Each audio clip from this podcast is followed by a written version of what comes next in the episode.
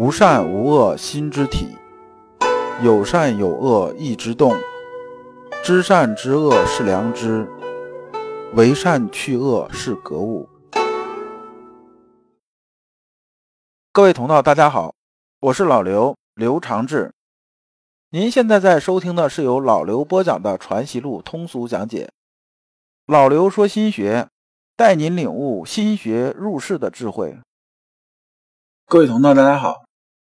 今天我们继续讲解《传习录》，今天的题目是“内外两望的良知功夫”，对应的《传习录》章节是二四一、二四二、二四三。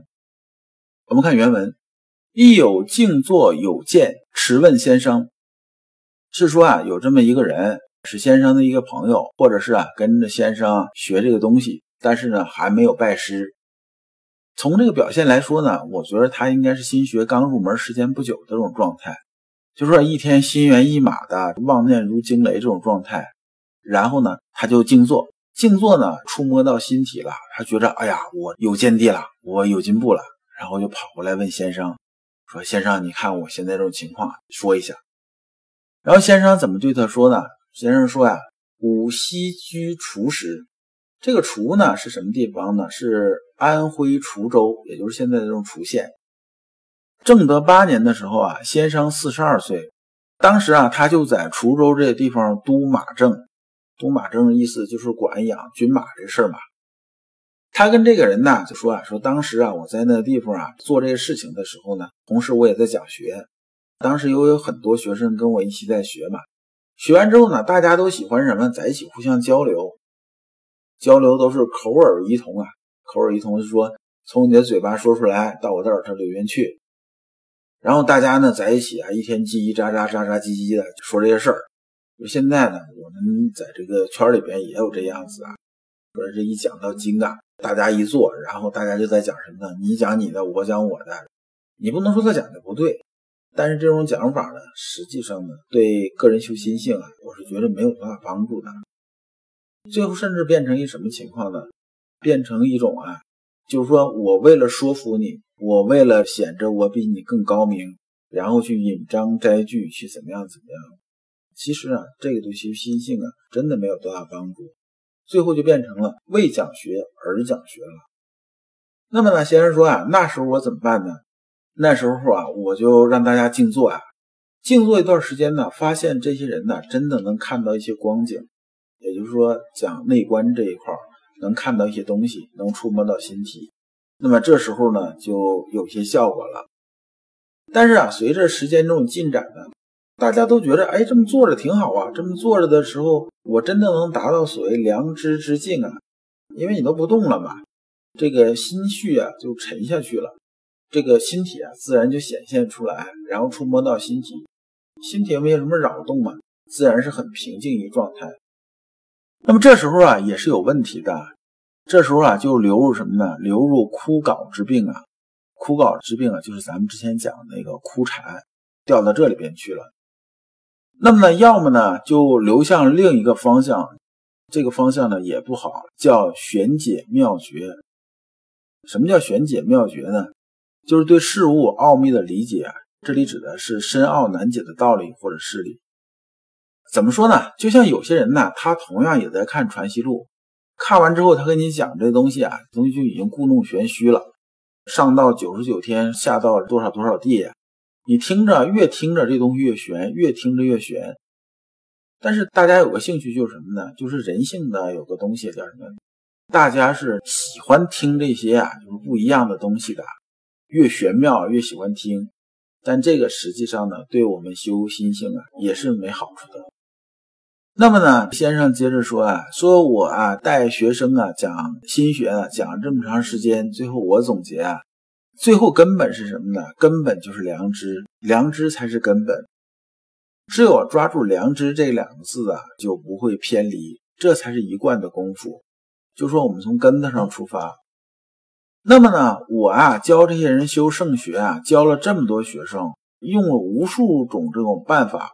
包括我自己实修这种经验呢，我最后有个总结就是什么呢？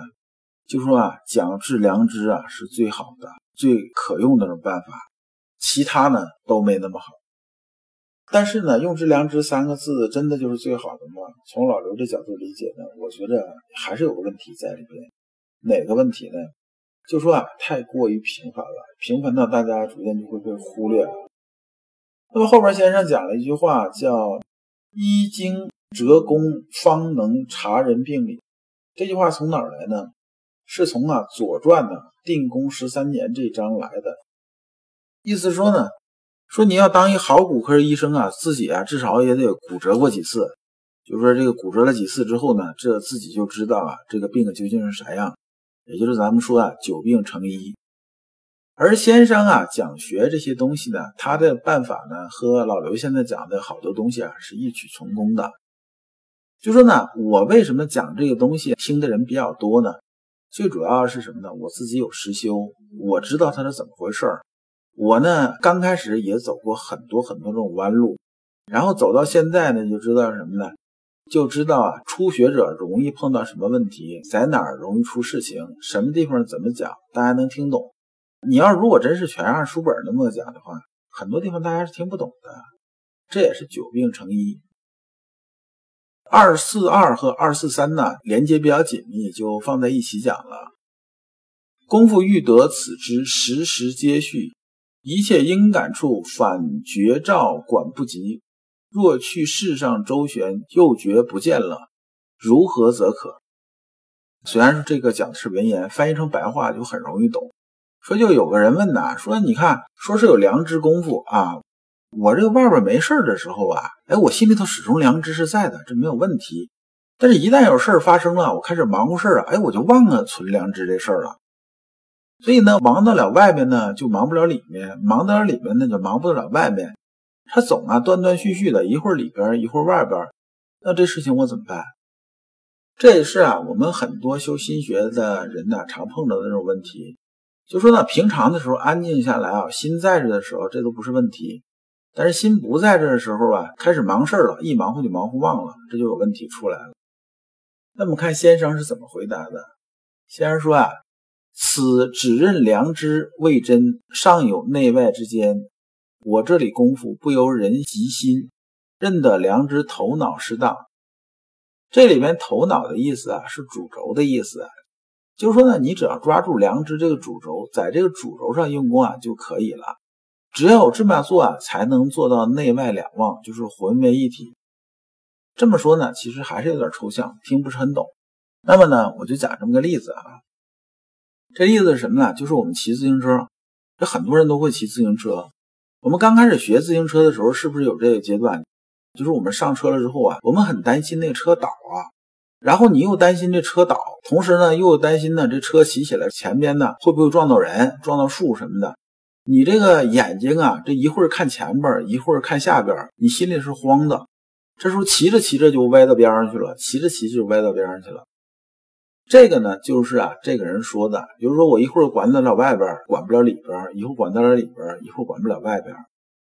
那么呢，等到我们呢骑的熟了之后啊，就是说我们真正学会骑了的时候啊，其实你就没有这种担心，就脚底下蹬着，哎，你精力也不会太集中到这上边，然后你蹬着这车就往前走了。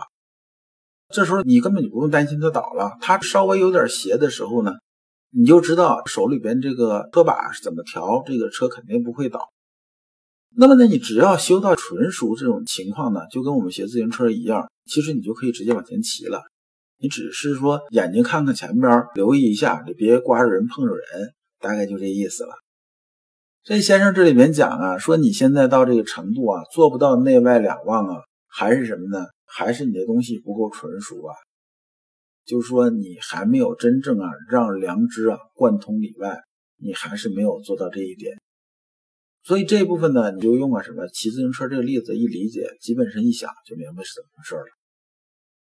那么下一段二四三说啊，功夫啊不是纯得这个真机，如何得它充实光辉，如何怎么样怎么样？那么这一段讲的就是真机是什么呢？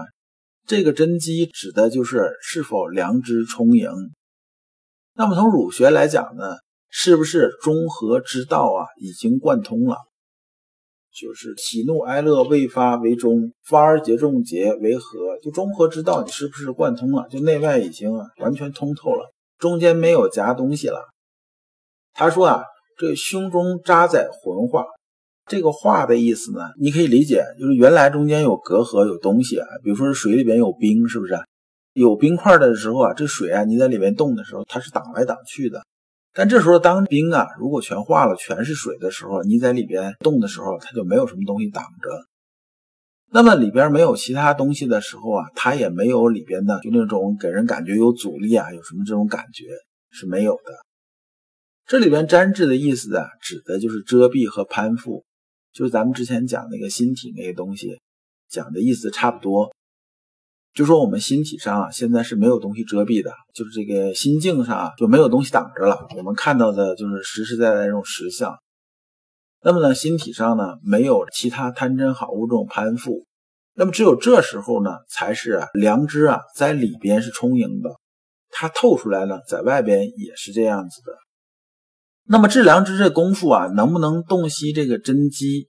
也就是说啊，我们真正这种精髓，能不能获得良知充实而光辉的境界，不是依靠聪明和理解能力能做得到的。必须啊，是将心中渣子啊消融掉，不使啊有一丝一毫这种粘连，才能做到。这边呢，就是老刘反复强调的，修心性啊，不能靠逻辑。我接触好多这种教授也好啊，还是专家也好啊，出来讲的时候，他能给你举出很多例子来，然后再讲，这是靠什么呢？这是靠的聪明之解接出来的。但是聪明之解并不能代替实修的，就是道理讲的千千万，然后呢，很多大道理你都能讲的比别人清楚的多，你能不能做到那是两回事，那完全是两码事儿。所以老刘最后强调就是什么呢？修心性、修圣学，一定不能从逻辑这条路上走。你可以啊尝试用逻辑去理解，这是可以的，特别是初学的时候。但是修的时候不能靠逻辑去修。一旦靠逻辑去修，基本上就钻进死胡同。它是个缘木求鱼的事情。你无论这么搞搞多久，其实对你的心性啊是没有什么帮助的。因为啊，当年我也走过这条路，我知道是怎么回事。如果你不知道如何进入心学殿堂，如果你在为人处事时经常左右为难，如果你在入世践行时经常茫然无措，那么。你可以加老刘的微信，老刘的微信是老刘说心学的首字母加三个六，老刘为你答疑解惑，带你趟过晦涩的暗河，到达智慧的彼岸。那么这一讲啊就讲完了，下一讲我们讲道即是教，感谢诸君。